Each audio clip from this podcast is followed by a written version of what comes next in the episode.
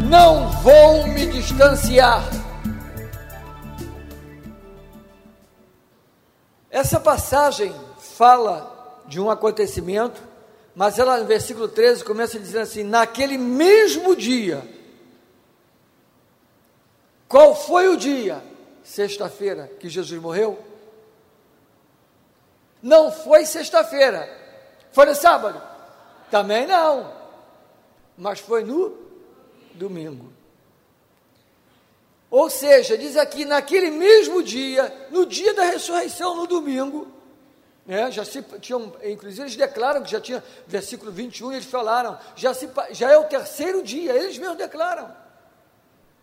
Nós não estamos aqui tentando descobrir uma coisa, não. Está claro, está na Bíblia. No terceiro dia, aconteceu algo naquele mesmo dia, no mesmo dia de um grande acontecimento, no mesmo dia de um grande impacto, aconteceu algo paralelo muito ruim. Versículo 13 ainda diz que dois discípulos estavam distantes de Jerusalém, estavam indo se distanciando de Jerusalém Agora, não só distante de Jerusalém, geograficamente falando, não, também. Mas eles estavam se distanciando de Jerusalém, ou seja, se distanciando de algo muito importante. Sabe o que? Um acontecimento que mudou o futuro do mundo. Eles estavam se distanciando do maior acontecimento que o mundo já presenciou. Hillsong, Eles song, estavam song. se distanciando Hillsong. da maior vitória que o mundo já viu. Eles estavam se dis- distanciando simplesmente de um fato que mudou o futuro da humanidade e o futuro do mundo. Agora, esse acontecimento que mudou o futuro do mundo era real, mas o sentimento deles é que eles já não tinham mais era futuro por causa do acontecimento. Aquele acontecimento mudou o futuro do mundo, mas esses dois discípulos estão andando no caminho para Emaús sem futuro nenhum, sem esperança nenhuma. Olha o que está acontecendo, irmãos. Eles saíram de Jerusalém, onde havia acontecido um impacto poderoso, o mundo foi abalado, o futuro do mundo foi abalado, e eles saem dali e vão para Emaús sem esperança e sem futuro. Se você parar para pensar, até hoje acontece a mesma coisa. Alguns se deparam com essa grande vitória, outros cada dia se distanciam mais e mais dessa vitória. Esse acontecimento foi extraordinário. Emaús ficava cerca de 12 quilômetros ao norte de Jerusalém. Eles estavam em Jerusalém, permaneceram ali aqueles dias. Eles viram Jesus ser crucificado, viram quando ele morreu, eles presenciaram o seu corpo dentro da catacumba, ao colocarem na catacumba, eles viram isso tudo. Mas a principal coisa, seus olhos não conseguiram ver. Eu quero dizer para você: Deus tem levantado um povo que cada dia mais está se aproximando dessa grande e poderosa vitória. Um povo que convive com esse impacto, com esse acontecimento que mudou o futuro do mundo. Mas tem muitas pessoas que estão distante desse impacto que mudou o mundo e, obviamente, não mudou a sua própria vida também. Nessa noite, Deus pode fazer algo na sua vida, você pode sair daqui impactado pelo seu amor, pelo seu poder, pela sua glória. Amém? Então, a maior distância que a gente entende aqui para esses dois discípulos no caminho de Emaús, não era simplesmente a distância geográfica, mas era uma distância espiritual. Quando eles caminhavam para Emaús, eles caminhavam contrário a todo impacto espiritual que tinha acabado de acontecer em Jerusalém. Agora, é interessante também observarmos nesse texto que foi o próprio Jesus que encurtou, encurtou o encontro, encurtou a distância. Na medida que eles caminhavam, eles estão se distanciando, mas Jesus encurtou essa distância, encontrando eles no caminho. Amém? Foi o próprio Senhor quem foi ao encontro deles. Jesus então encurtou para resgatá-los, para mostrar a eles realmente que a coisa não era como eles estavam pensando, não era bem como eles achavam. E aqui diz também no versículo 16 que os seus olhos estavam impedidos de o reconhecer. Por que impedidos de reconhecer? Algo estava acontecendo. Mas olha que coisa impressionante. Seus olhos estavam impedidos de reconhecer Jesus, Jesus está do lado deles. Eles perguntam para Jesus, ou melhor, Jesus pergunta para eles: o que é que vos preocupa? Por que vocês estão discutindo? Estão falando de quê? E eles então falam para Jesus: só você não sabe das últimas ocorrências? Você está ignorando as últimas ocorrências que aconteceram em Jerusalém? Você não sabe o que aconteceu? Das últimas ocorrências. E Jesus alimenta o papo. Ele gosta. E Jesus vai e fala: Quais? Estão contando uma história para Jesus? Estão dizendo que Jesus não sabe de nada? E o próprio Jesus está do lado deles ouvindo aquela né? Aquela conversa fiada. Ouvindo aquela porção de palavras negativas, ouvindo aquela porção de palavras que não tem fundamento nenhum, ouvindo aquelas palavras sabendo que não era a última notícia, a última notícia não era mais aquela, a última notícia já estava do lado deles e eles não estavam vendo. Irmãos, entenda isso. Andar com Jesus, você sempre estará sintonizado nas últimas ocorrências. Você sempre vai saber das coisas antecipadas, porque Deus fala aos seus servos. Amém? Sim ou não? E aí estão ali andando, os seus olhos estavam impedidos, mas os seus olhos estavam impedidos, irmãos, mesmo diante de tantas confirmações.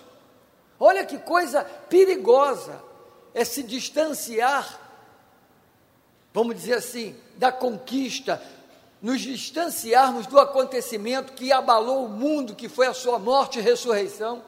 Olha como que é difícil e temos que ter cuidado para não nos distanciarmos do poder da ressurreição. Esses homens estavam distantes, não apenas de Jerusalém, mas distantes daquele acontecimento, e os seus olhos estão tapados, não estão reconhecendo Jesus, mesmo com várias evidências.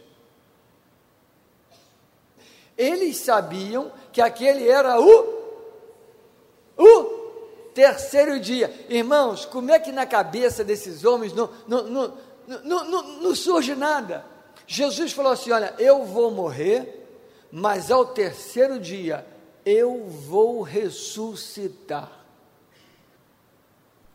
Deus está levantando um povo que basta um pingo para que a gente recobre tudo que ele, que ele falou e viva em cima do que ele disse. Amém, irmãos? Vamos recordar a Sua palavra, vamos recordar a Sua promessa, vamos recordar o que Ele tem nos falado porque Deus fala coisas a nós, mas lá fora, muitas vezes, no dia a dia, palavras surgem para roubar ou nos fazer esquecer do que Ele falou. Quantas vezes temos que lutar contra uma palavra que rebate a palavra que Deus diz? Sempre o que Deus falou é a verdade. Deus não mente. E o que Ele promete vai acontecer, ou cedo ou mais tarde. Amém? Então, aqui no versículo 21, eles mesmos estão falando do terceiro dia. Agora, olha o 22. É verdade também que algumas mulheres das que conosco estavam nos surpreenderam tendo ido de madrugada ao túmulo e não achando o corpo de Jesus, voltaram dizendo terem tido uma visão de anjos, os quais afirmam que ele vive. Que, que adianta saber que as mulheres foram no túmulo, não encontraram Jesus, encontraram com anjos, viram anjos e ele não estava lá? O que, que adianta? Quando nós nos afastamos do poder da ressurreição, meu irmão, até as próprias palavras de Deus podem ficar confusas na nossa vida. Porque quem dá sentido à sua palavra é o Espírito Santo que habita em nós. Amém? É esse Espírito Santo que vivifica a Sua palavra nos nossos corações. Irmãos, eles estão com os olhos que não conseguem enxergar Jesus do lado deles, ao lado deles. Por quê? Porque, mesmo tendo evidências, mesmo simplesmente tendo grandes confirmações que Jesus já tinha ressuscitado, quero declarar no nome de Jesus que essa igreja não terá nenhum coração tipo esses do caminho de Emaús, não. Aqui terão pessoas afinadas com as últimas ocorrências do reino de Deus constantemente na sua vida. Você não vai ter palavras na sua vida embaraçadas e obscurecidas pela incredulidade. Em nome de Jesus, não. Você tem direito de viver tudo que Jesus conquistou naquele dia para você. Amém, meu irmão? Glória a Deus. Depois de falarem tanta besteira, aí Jesus entra em ação. No versículo 25, diz assim: Então disse-lhes Jesus: Honécios! e tardos coração para crer tudo o que os profetas disseram. Não sejamos tardios em crer em todas as promessas e palavras do Senhor. Não perca tempo. Amém, irmãos? Não vamos mudar a palavra não vamos dar um jeitinho para a palavra ficar de acordo com as nossas doenças. Quantas vezes usamos da palavra para simplesmente justificar uma incredulidade, justificar uma situação. A palavra é o que é. Amém? E a palavra tem que ser pregada não para aqueles que querem ouvir aquela palavra, ela tem que ser pregada para a necessidade de quem está ouvindo. Nós não podemos pregar uma palavra para simplesmente as pessoas ficarem com o coração, ah, legal, que bom, oh, gostei dessa.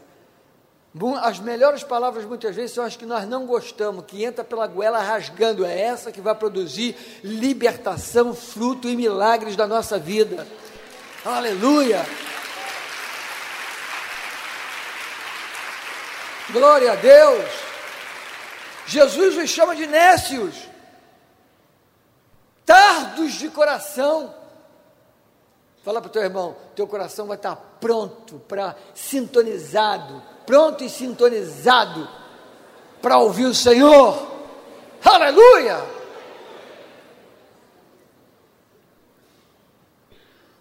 No versículo 17, Jesus disse, anteriormente, né? O que é isso que vos preocupa à medida que caminhais? Olha que coisa. O que é isso que vos preocupa na medida que vocês estão caminhando? Satanás muitas vezes não impede de uma pessoa caminhar, desde que caminhe preocupado. Se a pessoa está caminhando para se distanciar do poder de Deus e ainda preocupado, ele pode caminhar à vontade. E se o sapato gastar, ele dá outro novo. E se está sem força, ele dá uma força. Enquanto caminha, distanciando-se do maior acontecimento que a terra já viu, e preocupado, nós estaremos no caminho do diabo, estaremos fazendo a vontade de Satanás. Ninguém fala bem, um ou dois ou três, mas é a verdade. Se você não quiser engolir, não engula. Mas é a verdade. É a verdade. É a verdade. E é a verdade. Não tem como nós pegarmos um fato e tentar simplesmente mudá-lo. Ele é o que é, mas os discípulos, mesmo sabendo das situações, eles estão caminhando preocupados, entristecidos e preocupados, entristecidos e preocupados, entristecidos e preocupados. Eles estão caminhando, mas estão fazendo exatamente o que o espírito desse mundo quer: ver pessoas entristecidas, sem futuro, sem rumo, doentes, preocupadas, abatidas, acamadas, amedrontadas e inseguras. Os dois discípulos no caminho de Emaús, eles conseguem ao mesmo tempo que ser, um, vamos dizer assim, um exemplo para o que o diabo quer, e eles conseguem também, graças a Deus, ser um exemplo de mudança. Ainda bem. Pior se não mudasse, né? Graças a Deus eles mudam. Mas nesse momento que eles estão caminhando, eles demonstram isso. Demonstram que eles estão simplesmente fazendo o que o espírito desse mundo quer pessoas que cam até caminham, mas caminham preocupado. Deus enviou a pessoa certa, seu único filho, que largou toda a glória, tomou forma humana, se humilhou e morreu em morte de cruz para vencer o inimigo das nossas almas, o diabo, a morte e todo o inferno. Isso, meu irmão, não é qualquer cabeça que crê, não porque não é questão de inteligência, é questão de crer com o coração. Então, eles também representam esse tipo de gente. Voltando lá. Eles estavam caminhando e se distanciando. Caminhando e se distanciando de quê? Distanciando do maior acontecimento, distanciando-se da maior conquista, distanciando-se da maior vitória vitória de morte naquela cruz. Ali foi a vitória, ali foi cravada a vitória. Ele precisava morrer, ele tinha que morrer para ressuscitar e vencer. A sua morte não foi morte, não foi apenas uma morte, melhor dizendo, a sua morte foi uma morte com gosto de vitória. A derrota seria se ele descesse da cruz. A derrota seria se Jesus ouvisse as pessoas dizendo: Ué, não salvou? Tu pregou que salva todo mundo e não vai se salvar? Oh, que, que filho de Deus é você? Desce daí! Aí seria a derrota. Mas ele permaneceu obediente ao Pai e conquistou a maior conquista do mundo. Aleluia! E muitos que aqui estão hoje estão vivos por causa dessa vitória. Que se não fosse essa vitória, nós já estaríamos mortos há muito tempo. Mas o Senhor nos deu vida e vida em abundância. Aleluia!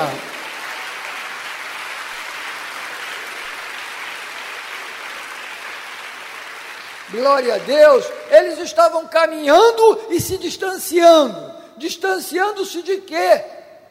Irmãos, distanciando, desconectados. A gente vê hoje uma sociedade até fraca, irmãos. Estou falando sério. Entendeu? Escuta, é, é, eu me formei, agora tem que, como é que é? Tem que passar esse período todo ralando aí? Quanto é que eu tenho que pagar para pegar logo tudo? Ninguém quer pagar um preço. As pessoas querem dinheiro mas não querem se preparar. A vida é um preparo. Quer ser bem sucedido? Rale, busque a Deus, creia, se prepare. Amém? Ninguém fica preparado do dia para a noite, não, irmão. Tem alguma coisa errada. Glória a Deus. E muitas vezes a vida para se preparar tem espinho, tem martelo e prego. Jesus conquistou a maior vitória. E no decorrer do tempo, muitas e muitas situações, até vamos dizer assim, de poderes fortes, quiseram tirar essa a história da história. Quiseram mudar a história, mas não adianta, porque quem mantém essa história desse acontecimento fenomenal de Jesus ressuscitar, quem mantém isso é o poder do Espírito Santo, não é homem. Amém? Tem detalhes que vão nos levar a ver coisas sobrenaturais. Não perca os detalhes do dia a dia na sua vida. Não, creia, não crie uma crosta que fica fechado. Hoje eu vou para a reunião. Tem que ser uma reunião de poder. Tem que ser uma reunião de fogo. Hoje o couro tem que comer, porque eu estou tão. É, hoje eu, preciso. Hoje é de poder. Hoje eu preciso de poder. Poder. Aí chega no poder. Eu quero poder no pé. Uh, poder na mão. Poder na cabeça. No peito. Poder, poder. E aí ele sai sem poder. Ainda reclama da reunião, não tinha poder, não tinha poder. Irmão, às vezes nós não precisamos de poder, não. Nós precisamos de ter olhos para ver coisas, detalhes que vão nos chamar atenção para coisas poderosíssimas da nossa vida. Não vamos perder de vista o que o Senhor é e o que Ele fez pela nossa vida. Amém tem detalhes que apontam para este impacto, tem detalhes que apontam para a vitória, tem detalhes que apontam para o nosso futuro. Você não estará distante do maior acontecimento, do maior acontecimento que afetou o mundo, afetou o futuro do mundo. Você não estará distante, você estará no meio participando e sendo um instrumento poderoso para esse tempo também anunciar as suas palavras. Ele ressuscitou. Aleluia!